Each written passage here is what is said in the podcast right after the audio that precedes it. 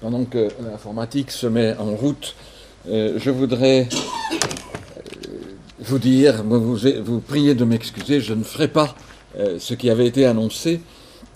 Je ne parlerai pas tout à fait de ce qui avait été dit pour des raisons que je voudrais vous expliquer et qui sont liées à un échec de Célestin de Liège d'abord et puis de moi-même, qui est que je pense que nous n'avons pas réussi à imposer une connaissance approfondie de la théorie schenkerienne dans les pays de langue française. Et donc je ne, voudrais pas me lancer dans des considérations trop techniques, pensant que parmi vous, il y a des gens euh, qui euh, auraient quelques peines à les suivre. Euh, je vais quand même parler de Célestin de Liège, lecteur de Schenker, mais je vous parlerai en fin de compte plus de Célestin que de Schenker. Ce qui, encore une fois, si je m'étais lancé dans des analyses, on n'aurait pas été le cas. Donc, encore une fois, je ne ferai pas tout à fait ce qui a été annoncé.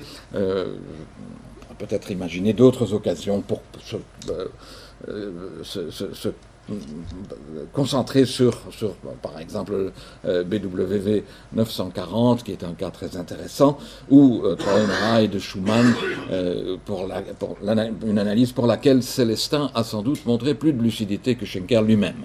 Schenker a donné deux analyses de cette pièce que Célestin n'a connue ni l'une ni l'autre. Euh, l'une a été publiée dans der Tonville, que je pense Célestin de Liège n'a pas pu lire, puisqu'il n'était pas disponible au moment où il s'est occupé de cela. Et l'autre euh, analyse, il n'a certainement pas pu l'avoir puisque c'était un manuscrit conservé à la euh, bibliothèque de New York et qui n'est pas encore vraiment accessible maintenant ou qui est très difficile. Enfin bref, je ne, parlerai donc pas de cela. Je voudrais vous parler de Célestin de Liège plutôt que de Schenker, de Célestin de Liège, lecteur de Schenker. Et Célestin de Liège a donné lui-même les conditions dans lesquelles il a pris connaissance de, euh, la théorie schenkerienne. Euh, je pense que c'est important de voir cela parce que ces, conditions particulières ont déterminé la façon dont il a lu Schenker.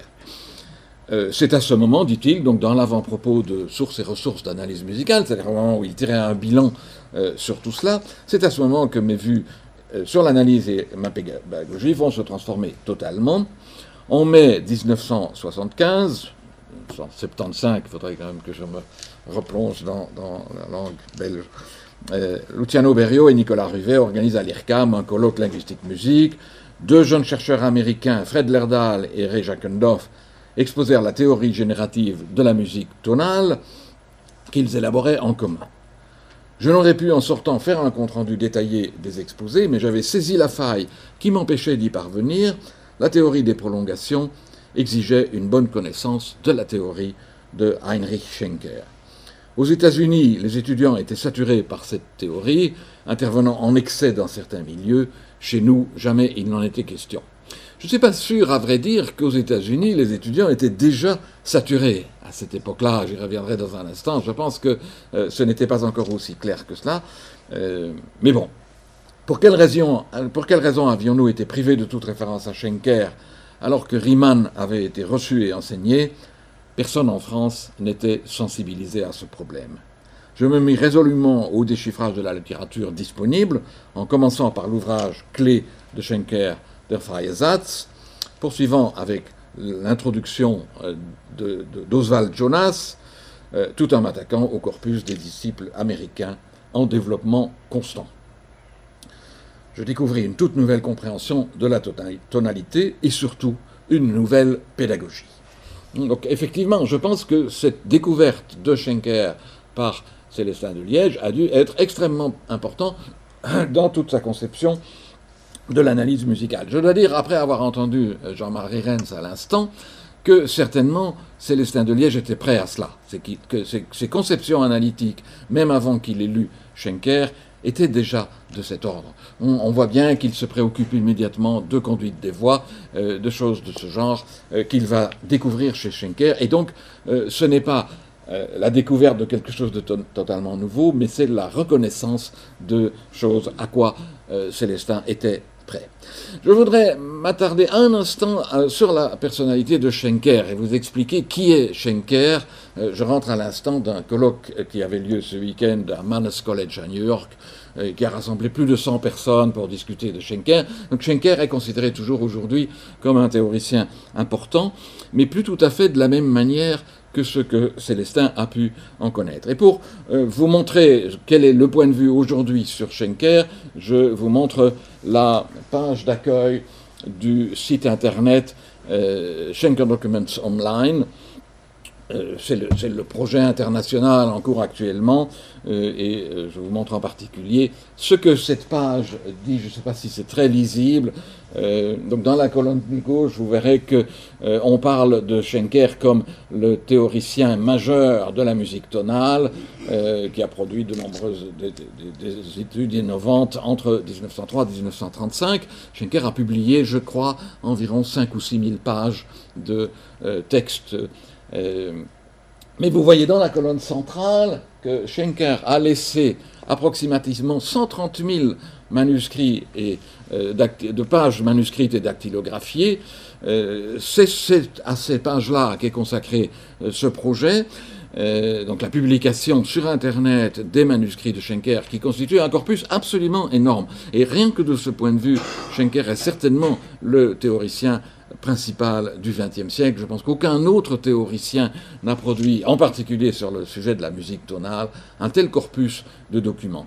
Euh, ce que tout ceci indique, c'est que la, connaissance que l'on qu'on essaye d'acquérir de Schenker est devenue une, une exégèse on s'efforce de décoder ce que Schenker a laissé, on s'aperçoit que c'est bien plus complexe qu'il n'était paru d'abord, et ça, c'est un aspect que euh, Célestin n'a pas pu vraiment connaître euh, pour la raison toute simple que les documents auxquels il a pu avoir accès étaient encore, même parmi les, documents publiés, même parmi ces 5 ou 6 000 pages publiées, les documents n'étaient disponibles qu'en petit nombre. Je continue en vous donnant un aperçu euh, des écrits de Célestin de Liège concernant Schenker et des écrits de, de Liège, de, Pardon, il me manque une page là. Oui, bah, elle manque complètement, donc je ne vous la montrerai pas. Est-ce qu'elle vient après? Je suis même surpris. Euh, oui, elle vient après. Donc, je vous la montrerai ensuite. Ce que euh, Schenker, ce que Célestin a publié concernant Schenker, ce n'est finalement pas énorme. Euh, Célestin de Liège s'est intéressé à Schenker pendant une période relativement brève. Je pense qu'il a ressenti un certain échec au congrès de Colmar, où sa communication avait été relativement mal euh, accueillie. Mais donc, la première, euh, le premier texte de Célestin concernant Schenker, c'est ce texte qui est apparu, donc Some Unsolved Problems in Schenkerian Theory, qui est apparu en Italie et qui a été traduit pour Sources et ressources, la théorie schenkerienne et ses problèmes. Dès le départ, Célestin identifiait des problèmes dans la théorie schenkerienne et dès le départ, il a tenté de d'en proposer une, euh, version post-schenkerienne. Euh. Ensuite, les fondements de la musique tonale euh, en 1984, qui est un exposé très très attentif de la théorie schenkerienne. Je ne m'y attendrai pas trop parce qu'à nouveau, ça impliquerait des connaissances techniques sont, qui, nous prendraient beaucoup trop de temps. Puis l'analyse schenkerienne, quand et pourquoi dans Analyse musicale, euh, deuxième numéro, c'est un, assez petit texte, c'est là qu'il propose son analyse de Troimera et de Schumann. Et enfin, l'analyse de la syntaxe tonale par la réécriture, une leçon de pédagogie euh, au congrès de Colmar en 1989, et il reconnaît lui-même que cette communication n'a pas été très bien reçue. Euh, les, les professeurs de conservatoire en France ne sont pas disposés à entendre des critiques de leur pratique. Hum, euh, je pense qu'en Belgique, euh, c'est à peine moins mal, mais, mais bon. Euh, bref, ça n'a pas bien passé. ce que je ne sais pas, et peut-être aurons-nous l'occasion d'en discuter tout à l'heure, c'est ce que Célestin a pu donner comme pédagogie schenkerienne, notamment au Conservatoire de Liège. ceux qui ont suivi son enseignement pourront peut-être me le dire, mais je crois que ceci l'a un petit peu refroidi. Et puis l'entreprise, il faut bien dire, est considérable. 20 euh, ans ou plus de 20 ans plus tard, nous en sommes à peu près au même point. Il reste extrêmement difficile de faire euh, entendre Schenker en langue française. Euh, voici un, aperçu des écrits de Schenker, de ces 6000 pages publiées, et de ceux que Célestin a pu lire. Donc le tout premier, c'est en 1904 Ein Beitrag zu Ornamentik, c'est le, fondement même de la conception de Schenker, qui considère que l'écriture tonale est toujours de l'ordre de l'ornementation. Euh, et euh, le, sous-titre de cet ouvrage, donc, qui est une contribution à l'étude de l'ornementation, ajoute euh, qu'il porte sur l'ornementation chez Carl Philipp Emmanuel Bach, ce qui n'est pas surprenant, mais chez Haydn, Mozart et Beethoven. Et on est très surpris de cela, puisque Haydn, Mozart et Beethoven ont très peu laissé de signes d'ornementation. Euh, Schenker considère que là, l'ornementation est toute écrite, mais qu'elle n'est pas moins présente pour autant. C'est le fondement de sa théorie. Ensuite, l'harmonie Lehre en 1906, Contrapunkt, premier volume en 1910, les, analyses des cinq, dit le titre, dernière sonate de Beethoven, euh, il n'y en a que quatre qui ont été publiées parce que ces analyses sont fondées notamment sur la lecture des manuscrits et que pour l'opus 106, le manuscrit n'a tout simplement pas été retrouvé. Donc Schenker a considéré qu'il ne pouvait pas produire euh, cette analyse-là. Ensuite, Der Tonville, une revue qui a connu dix volumes et que Schenker écrivait entièrement lui-même, euh, de 1923 à 1924. Entre-temps, le deuxième volume de Contrapunkt, Das Meisterwerk in der Musik, la nouvelle revue que Schenker a publiée de 1925 à 1930, trois volumes. Euh, il a changé d'éditeur pour diverses raisons, et qui a été réimprimé en allemand en 1974 euh, Célestin a probablement connu cette réédition facsimilée de 1974. Euh, il faudra peut-être qu'Irène nous dise. Je, me pose des questions sur la, facilité avec laquelle Célestin lisait l'écriture fracture, parce que ceci est un volume en écriture fracture, donc euh, ce qu'on appelle communément l'écriture gothique allemande. ce qui n'est pas le cas de Der Freie Satz. Hum, tout cela voir avec la, conception que les Allemands avaient de l'écriture proprement allemande. Les cinq analyses graphiques en 1932, qui ont été publiées en, allemand et en anglais, mais qui n'étaient pas très faciles à trouver à cette époque, et Der Freie Satz, l'ouvrage final, posthume, 1935, republié en 1954. L'édition de 1954 était certainement bien disponible, et c'est celle-là d'abord que euh, Célestin a lu. Das Wesen der musikalische Kunstwerk de Oswald Jonas en 1934. Célestin l'a lu soit dans cette version allemande, soit plus probablement dans la traduction américaine.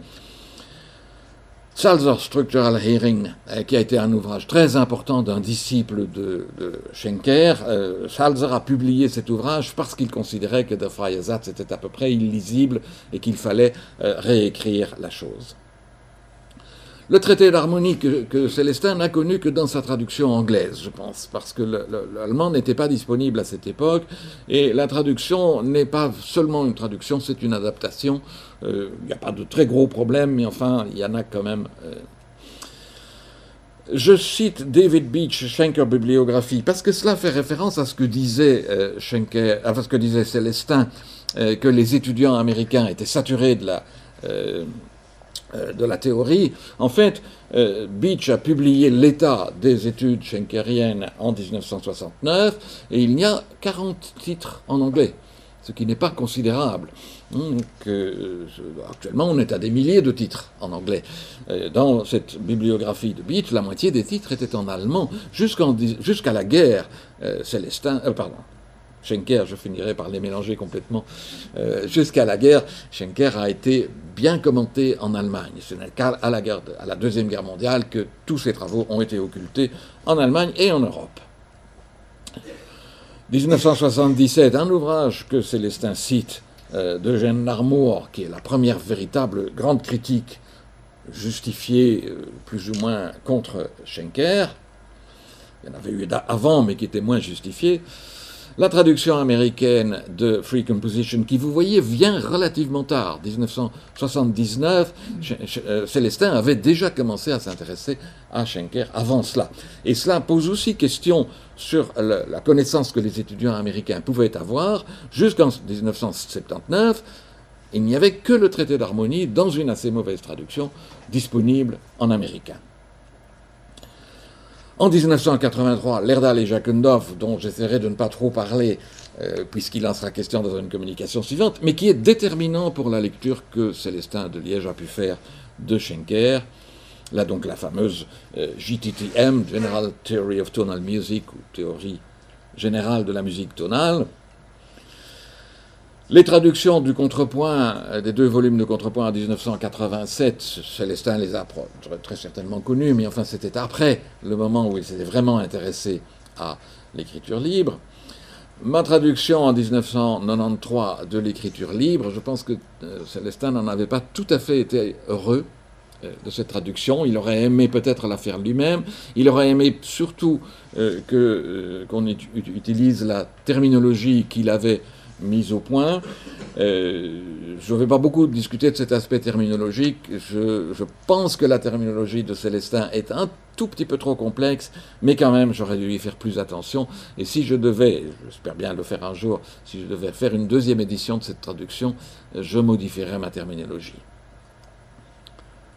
Euh,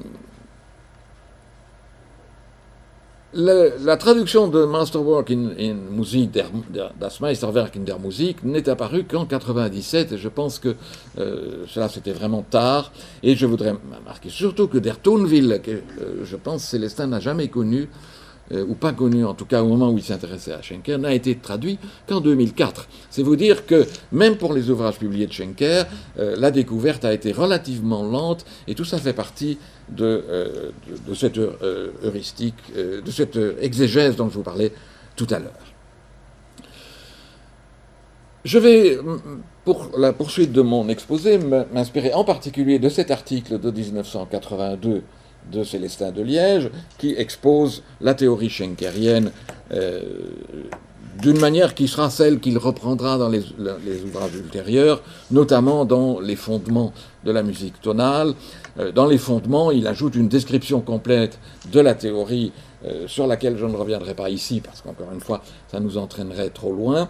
Donc je vais suivre la structure de ce que Célestin dit dans ce premier article la théorie schenkerienne et ses problèmes, dont je vous rappelle qu'il est de la traduction pour sources et ressources d'un article publié à l'origine en anglais. La traduction complétée d'ailleurs.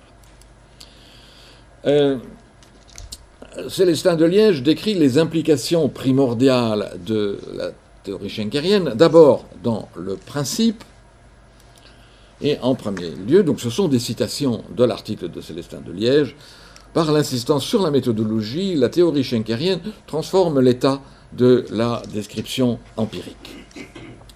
Célestin précise dans les fondements que ce qui est proposé est une méthodologie très unifiée, conduisant à la découverte du système de règles qui a engendré la grammaire tonale et lui a conféré un statut à travers une pluralité de styles. Une méthodologie capable aussi d'engendrer un système de description unifiant l'approche des processus musicaux référés à la tonalité, quelle que soit leur diversité. Une possibilité est ainsi désormais offerte à l'analyse musicale, et je soulignerai ces mots-ci, c'est Célestin qui, dit cela, une possibilité est ainsi désormais, désormais offerte à l'analyse musicale de tendre vers une formalisation de ces principes. L'insistance sur, la méthodologie euh, que tout ceci manifeste est caractéristique de notre attitude à tous, je pense, à la fin des années 70 et pendant toutes les années 80 jusqu'au congrès de Colmar. On ne parlait que de, euh, que de scientificité, que de falsifiabilité des méthodes, et donc on était extrêmement concerné par cela.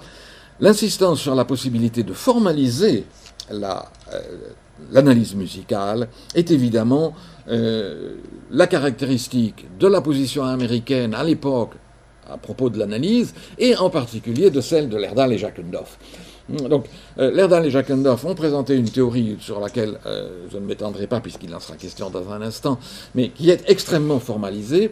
Célestin a lu cela avec énormément d'intérêt et a vu à quel point cette théorie paraissait fondée à l'époque même si Lerdal et Jacquendorf s'en sont défendus ensuite, mais paraissait fondé à l'époque sur la théorie schenkerienne, et tout le projet de Célestin de Liège, le projet de théorie post-schenkerienne, consiste à l'époque à formaliser ou à proposer des formalisations de la théorie schenkerienne. Ce qui ne correspond plus à l'état actuel de, la lecture de Schenker, puisque aujourd'hui, encore une fois, dans ce, projet Documents Online, euh, Schenker Documents Online, on, se rend compte du foisonnement euh, incontrôlé ou quasi incontrôlé des idées de Schenker qui ne peuvent pas être traitées de cette, manière. Donc ici, ce, premier point de, de la description euh, par de Liège de Schenker indique à quel point il est marqué par, euh, la, par Lerdal et Jacob euh, Célestin continue, les moyens de description de l'analyse traditionnelle, verbale en général, deviennent des règles de réécriture. En ce sens, la musique produit son propre métalangage. Célestin donc oppose ce procédé de réécriture oppose explicitement au caractère généralement verbal, dit-il, euh, de l'analyse traditionnelle, et euh, ajoute que la, réécriture produit un métalangage proprement musical.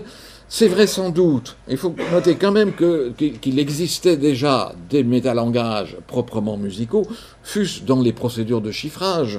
Hmm, les chiffres romains ou les lettres pour les fonctions riemanniennes sont déjà un métalangage proprement musical. Les tableaux formels de l'analyse traditionnelle euh, sont dans une certaine mesure aussi métalinguistiques, musicalement métalinguistiques, et quand on dit qu'une forme est ABA, on utilise des termes qui sont d'une certaine manière proprement musicaux.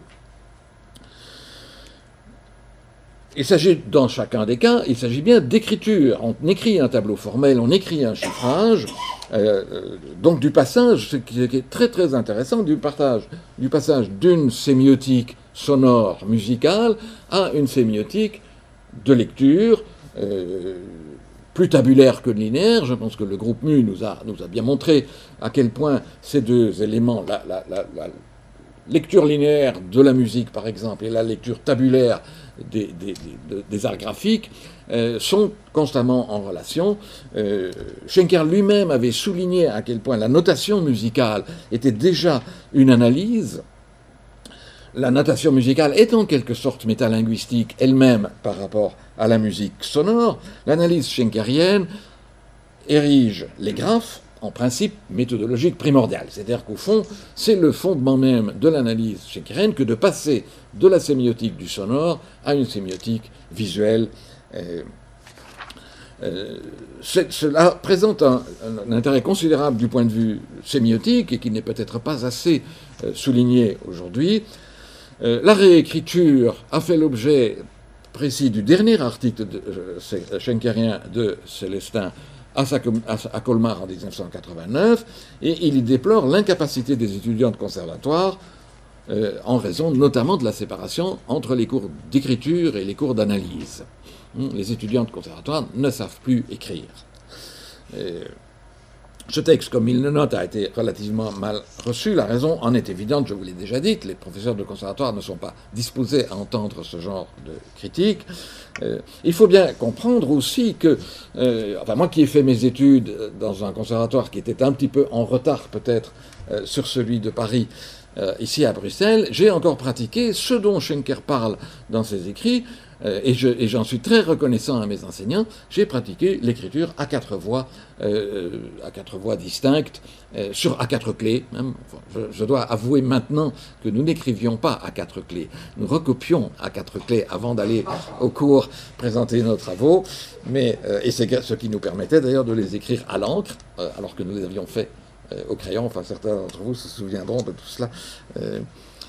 bien, mais l'analyse schenkerienne n'est pas vraiment ou pas uniquement une analyse par la réécriture. Les graphes schenkeriens sont un peu plus que cela. Euh, donc, il y, a, plus qu'une simple, transformation de la partition en un exercice d'harmonie.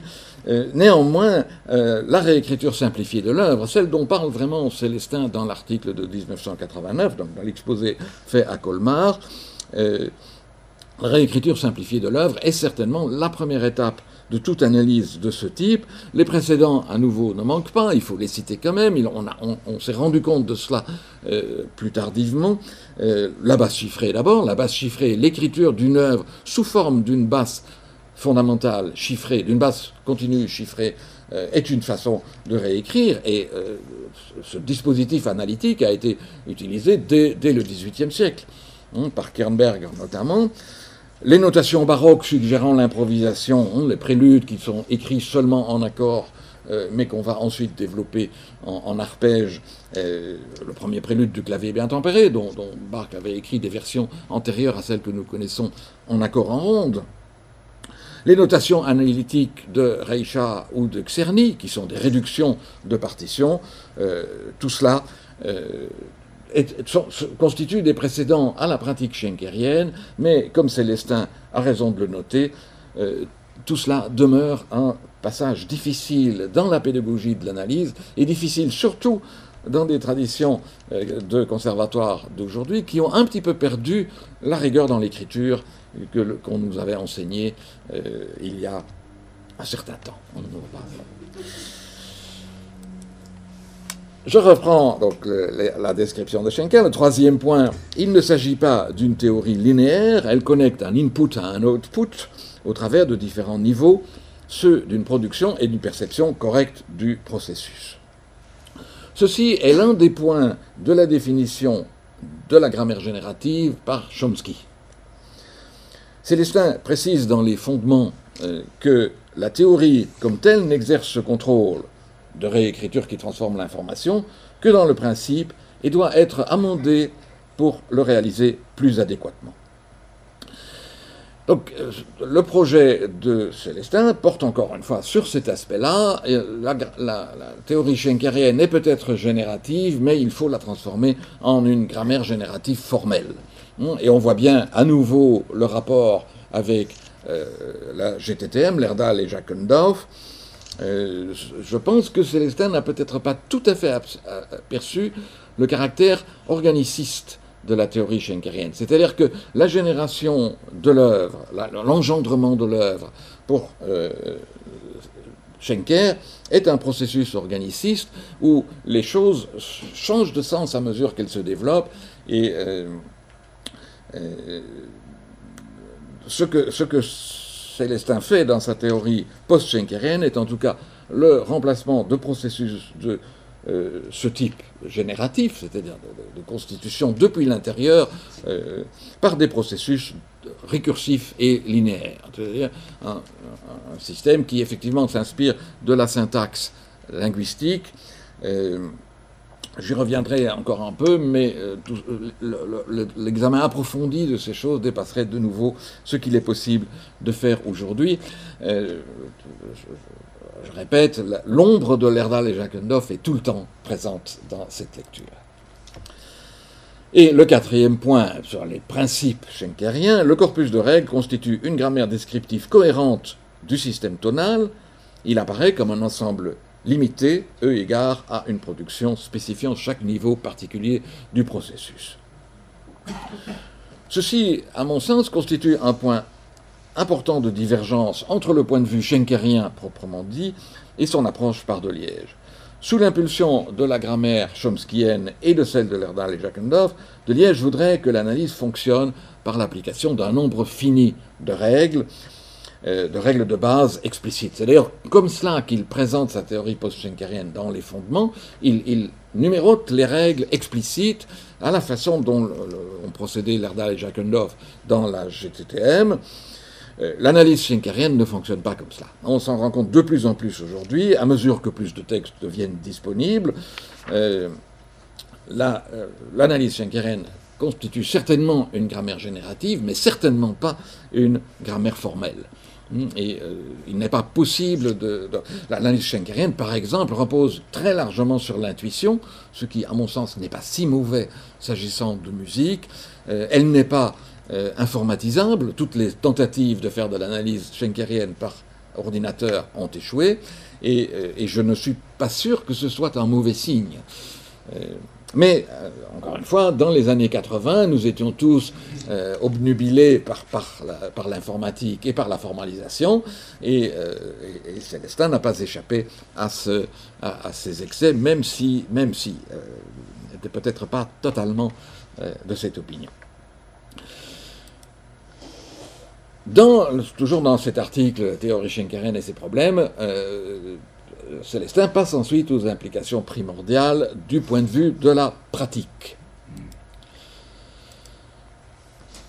Alors, ce sont des choses relativement techniques, mais euh, je vais quand même m'y arrêter un instant. Donc, euh, Célestin écrit le champ harmonique du processus tonal apparaît comme un système sériel hiérarchisé, où la quinte apparaît comme intervalle générateur dans un espace limité par l'échelle diatonique. Donc, en fonction de quelque tonique que ce soit, un champ harmonique convergent et centripète s'organise à l'intérieur d'un pattern contenant l'ensemble des fondamentales 7, 3, 6, 2, 5, 1. Vous remarquerez tout de suite qu'il en manque une, euh, c'est très révélateur. Où un champ harmonique divergent et centrifuge s'organise inversement sur le même pattern, lequel est lu de droite à gauche, 1, 5, 2, 6, 3, 7. Dans l'un ou l'autre de ces patterns, le quatrième degré fondamental, 4, est inclus soit devant le septième, donc on pourrait avoir 4, 7, 3, 6, 2, 5, 1, ou entre le sixième et le deuxième, c'est-à-dire comme substitut de 2. Hmm, on aurait 7, 3, 6, 4, 5, 1. Euh, Schenker, euh, pardon, de Célestin de Liège, je reprends ici une idée schenkerienne qui est forte et, qui, est, déterminante, et, euh, dont même euh, Jean-Marie Rennes nous a un tout petit peu parlé, qui est l'esprit quintoyant des degrés harmoniques. Le fait qu'un degré, qu'un accord dans l'harmonie tonale a tendance à descendre de quinte. L'esprit quintoyant, c'est la volonté du son, de Toneville, c'est un, un, élément fondamental de euh, de la théorie schenkerienne, mais ce que Célestin n'a probablement pas tout à fait compris, c'est ce à quoi il renvoie, que vous voyez en dessous de ce texte, euh, paragraphes 17 et 18 du traité d'harmonie, où en fait Célestin, euh, Schenker renvoie aux théories dualistes. C'est-à-dire que dans l'esprit de Schenker, la position normale du quatrième degré, c'est après le premier. Le quatrième degré, c'est le miroir du cinquième sous la tonique. Et donc, c'est un point euh, technique et de peu d'importance, euh, Schenker manifeste encore une certaine parenté avec les théories dualistes allemandes, Riemann notamment, quoi qu'il s'en soit défendu. Et je cite ce point seulement parce que ça a été l'une des principales critiques, ou l'une des critiques importantes faites au fondement de Célestin de Liège. On a, écrit, en anglais, en américain, euh, que Célestin de Liège n'avait pas compris le rôle du quatrième degré ce qui euh, me paraît très marginal. Euh, c'est peut-être euh, au fond Schenker qui n'a pas compris le rôle du quatrième degré. de toute manière, tout le monde dans cette affaire revient à, au principe de substitution à propos du deuxième degré qui peut être remplacé par le quatrième. je n'y insiste pas, c'est des principes riemanniens. Deuxième implication dans la pratique, la structure globale du processus contient deux points principaux. Euh, c'est la description de l'oursatz en fait que Célestin de Liège va faire maintenant, la tonique initiale et la cadence finale. Entre ces points, une ligne fondamentale ou ligne est tracée depuis la première médiante dominante ou tonique supérieure, Kopftone, et conduit à la tonique inférieure. Un contrepoint est construit entre la ligne fondamentale et les principales fondamentales de la basse arpégée. Au niveau supérieur, Ursatz, la ligne fondamentale est nécessairement diatonique et descendante entre le début et la fin du processus, sont inclus des niveaux subordonnés que Schenker dénomme les prolongations.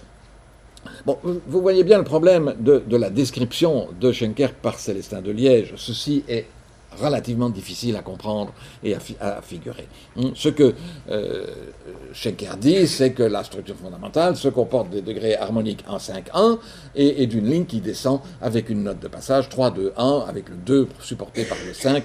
Euh, euh, Célestin de Liège présente ici, malgré tout, d'une certaine manière, la façon dont, dont l'œuvre va être engendrée, en indiquant que c'est entre le début et la fin du processus que vont être inclus des niveaux euh, subordonnés. Euh, ce qu'il n'aperçoit peut-être pas complètement, c'est que dans l'idée de Schenker, cette structure fondamentale est entièrement appuyée sur l'accord de tonique, sur la triade de tonique. Cela, euh, Schenker l'exprime plus ou moins dans Der Freie Satz, mais pas très clairement, et cela se trouve dans des textes antérieurs, notamment dans Der Tonwille, euh, texte que, encore une fois, Célestin n'a pas pu euh, obtenir. Donc là, la ligne fondamentale ne part pas tant de la médiante, de la dominante ou de la tonique supérieure, elle, se déroule entre deux notes de l'accord de tonique, quelles que soient ces deux notes. Donc, effectivement, c'est la médiante si vous voulez, mais ce n'est pas la médiante en tant que autre que la tonique, c'est la médiante en tant que tierce de la tonique. La quinte de la tonique, l'octave de la tonique. Donc c'est euh, cette idée que, Schenker, que Célestin semble donner ici, que ce ne sont pas les mêmes les mêmes accords au départ, parce que médiante, dominante, euh, qu'il emploie dans ce texte ici, semble indiquer d'autres accords. De même, l'arpégiation de la basse, 1-5-1, dans l'idée de Schenker, le cinquième degré, c'est d'abord la quinte de l'accord de tonique. Et le principe organiciste consiste en cela que donc la structure fondamentale, c'est d'abord une simple élaboration de l'accord de tonique, avec une arpégiation par la quinte à la basse et une note de passage entre deux notes de l'accord au-dessus, mais qu'ensuite, cette rencontre particulière de la quinte avec la note de passage se transforme dans l'esprit du compositeur ou de l'esprit de l'auditeur et devient effectivement la dominante. Il y a un changement de sens qui, qui, provoque l'engendrement organique, qui fait qu'au lieu d'être seulement l'exposé, l'élaboration d'un accord de tonique, cet ensemble devient tonique dominante tonique, que chacun de ces éléments peut ensuite faire l'objet d'une même élaboration, et l'élaboration, la naissance de l'œuvre se fait chaque fois depuis l'intérieur de l'accord dont on disposait déjà, et en dernière instance, de l'intérieur de l'accord de tonique. C'est cela l'engendrement organiciste, alors que Célestin de Liège parle d'inclusion. Il est question d'inclure entre le début et la fin du processus des niveaux subordonnés. Hein, euh, l'idée de, Schenker n'est certainement pas une idée d'inclusion, c'est une idée de, de, production organiciste.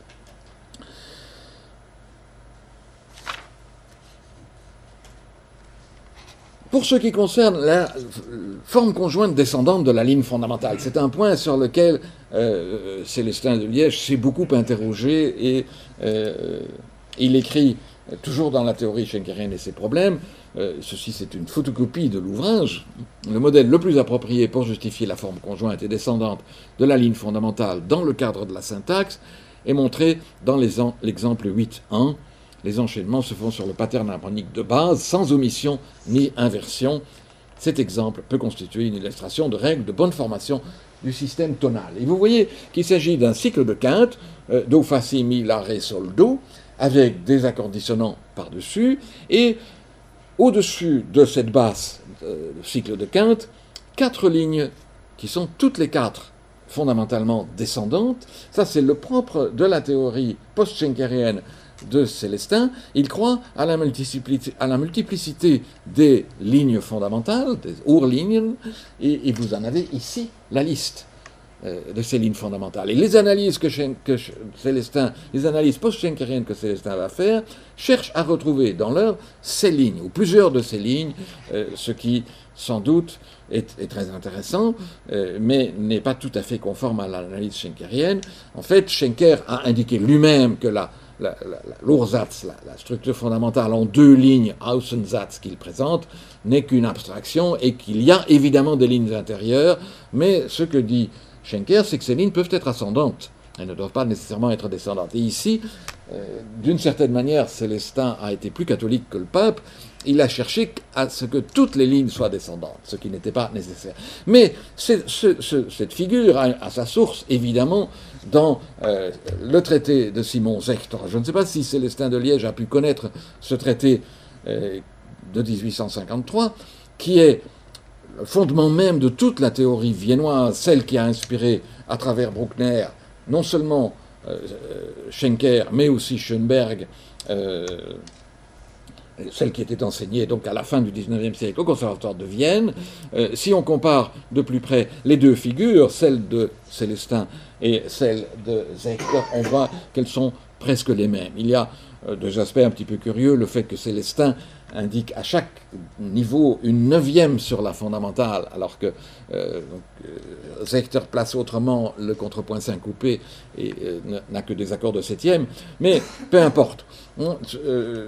D'une certaine manière, Schenker a bien aperçu cette, cette, idée qui est, encore une fois, au fondement de la théorie viennoise. Il reste un problème que ni euh, Célestin de Liège, ni Sechtan, ni personne n'a jamais pu résoudre. Pourquoi est-ce que les résolutions de septième doivent descendre? Hein? Question qui avait été soulevée pour, pour, une des premières fois, sans doute, par Fuchs, ou plus exactement par Aloysius, le, disciple de Fuchs, dans le Gradus ad Pardensum. Aloysius demande à, à Josephus, à Fuchs, euh, pourquoi est-ce que les septièmes doivent descendre? Et Fuchs lui répond Tu es trop débutant pour entendre la réponse, je te la donnerai plus tard. Et on lit 200 pages de latin euh, dans l'espoir de trouver la réponse, elle n'y est pas. Et nous ne saurons peut-être jamais pourquoi les septièmes doivent descendre. Je pense pour ma part que si la ligne fondamentale doit descendre, c'est parce que de toutes les lignes qui constituent une cadence, euh, Schenker a choisi celle qui est la ligne ténorisante de la euh, théorie traditionnelle de la cadence, euh, non pas parce qu'elle descend, mais parce qu'elle est la plus commune, quelle que soit la forme de la cadence. Hein, c'est un, un, point sur lequel je n'insiste pas maintenant. Dernier point cité par Célestin. Donc, toujours dans la pratique de la théorie schenkerienne, une théorie non linéaire de la modulation ne permet pas une perception dans laquelle la succession des différentes tonalités serait comprise comme non hiérarchique. Je, vous avoue ne pas tout à fait comprendre ce que Célestin dit là, mais je crois que ça veut dire qu'une théorie non linéaire de la modulation oblige à percevoir la succession des, tonalités comme hiérarchisée. Hein, l'expression est un peu compliquée, euh, ne permet pas une perception dans laquelle la succession serait comprise comme non hiérarchique, ça veut dire contraint à une perception hiérarchique. Sur ce point, et uniquement sur ce point, Schenker reçoit l'appui de la théorie de la monotonalité de Schoenberg et de son concept de région tonale. Mais nous, devons observer que ni l'un ni l'autre n'achève vraiment cette théorie.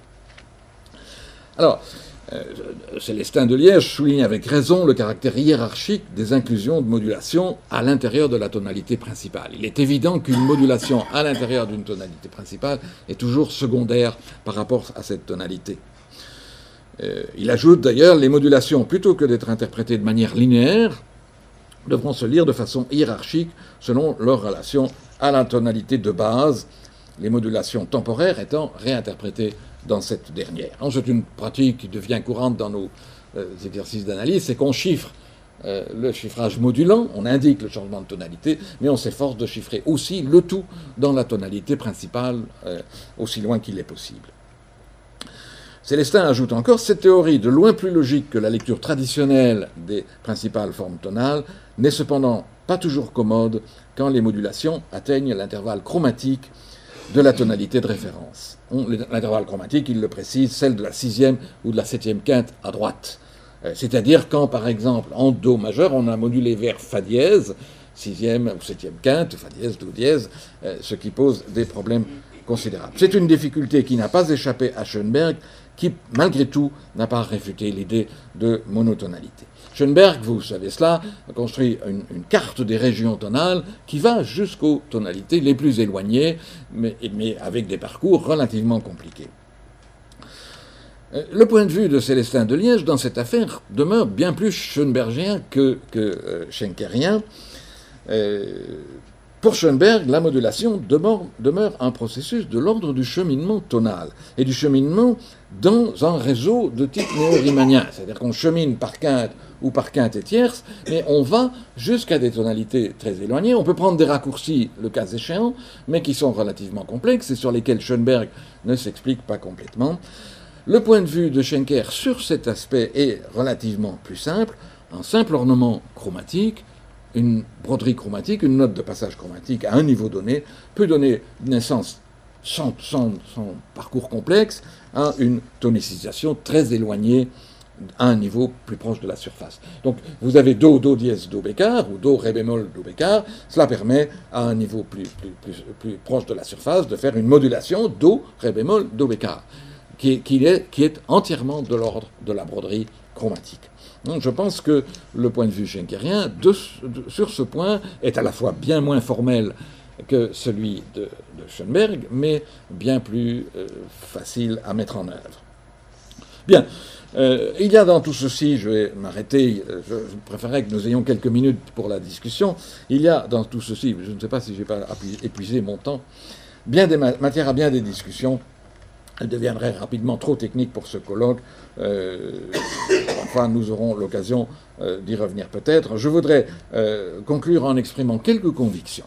Premièrement, que Célestin de Liège a été non seulement l'un des premiers lecteurs francophones de la théorie schenkerienne, mais il en a été aussi un lecteur particulièrement lucide. Il l'a lu malheureusement à une époque doublement difficile.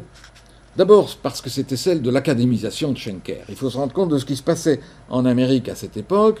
Un certain nombre de gens s'étaient enthousiasmés pour Schenker et et tentaient d'introduire la théorie à l'université. Mais à l'université, il n'était pas question de ça, il n'était question que de scientificité, de falsifiabilité, bref, de toutes ces choses qui nous intéressaient à l'époque. Et il a fallu passer par un processus que euh, Robert Snarenberg a décrit lui-même comme l'aseptisation de Schenker. Euh, pour euh, donc aseptisation, c'est-à-dire en particulier remplacement des métaphores de type biologique de Schenker par des métaphores de type architecturale. Hein. L'idée même de la structure fondamentale, qui, semble indiquer une charpente de type architectural, date pratiquement de cette époque. En fait, elle date de Salza. Donc c'était une première difficulté. La deuxième difficulté était que nous aussi, en Europe, euh, nous étions touchés par ce virus de la scientificité qui a marqué par exemple euh, euh, le congrès de Colmar en 1989. Il n'était question que de cela. Célestin de Liège, en outre, n'était probablement pas indifférent à ces sirènes de scientificité qui l'ont poussé à rechercher une théorie post-schenkerienne plus formalisée, plus conforme au projet de l'Erdala Jachendorf que, ce qu'il pouvait trouver dans, euh, la lecture de Schenker. il faut bien reconnaître que la lecture de Schenker dans Der Freie était déjà quelque peu ambiguë. Un, un des Schenkeriens américains m'a demandé pourquoi euh, pourquoi c'est cet ouvrage-là qui est le seul traduit en français? Et au fond, la question est légitime. Je pense que c'est celui-là qu'il fallait traduire, mais il, présente de la théorie schenkerienne une vision très particulière. Euh, l'américanisation de Schenker euh, s'est donc traduite, je le répète, par l'abandon de métaphores organicistes au profit de métaphores architecturales. Célestin avait proposé d'appeler Urlinie la euh, ligne génératrice, Ursatz, la base sous-jacente ou la base génératrice initiale, ces termes-là sont un peu complexes, mais sont quand même euh, révélateurs d'une autre conception, euh, plus proche de la conception originale de Schenker. Et je répète, si un jour j'ai l'occasion de refaire ma traduction, je, je n'irai pas jusqu'à dire ligne génératrice. Ce n'est pas tout à fait le sens de Urligne, mais au moins ligne originelle. Hmm, qui est euh, la traduction littérale. Le problème de ligne originelle, c'est que ça ne se traduit pas en anglais. La théorie post-schenkerienne de De Liège, par sa tentative qu'on peut juger excessive de formalisation, menait sans doute à une impasse. Je ne crois pas qu'on puisse formaliser euh, Schenker. Il a lui-même rapidement abandonné cette voie, mais non sans avoir pleinement reconnu et plusieurs fois affirmé la révolution fondamentale opérée par la théorie schenkerienne dans l'approche de l'analyse musicale. Je considère aujourd'hui que Célestin de Liège a été en fin de compte mon véritable mentor en analyse schenkerienne, même si ni lui ni moi n'en avions eu le sentiment à l'époque. Hein, nous, étions plutôt heurtés sur ces questions. Euh, et aujourd'hui, euh, j'en discuterai encore volontiers avec lui, mais il est un peu tard. Merci.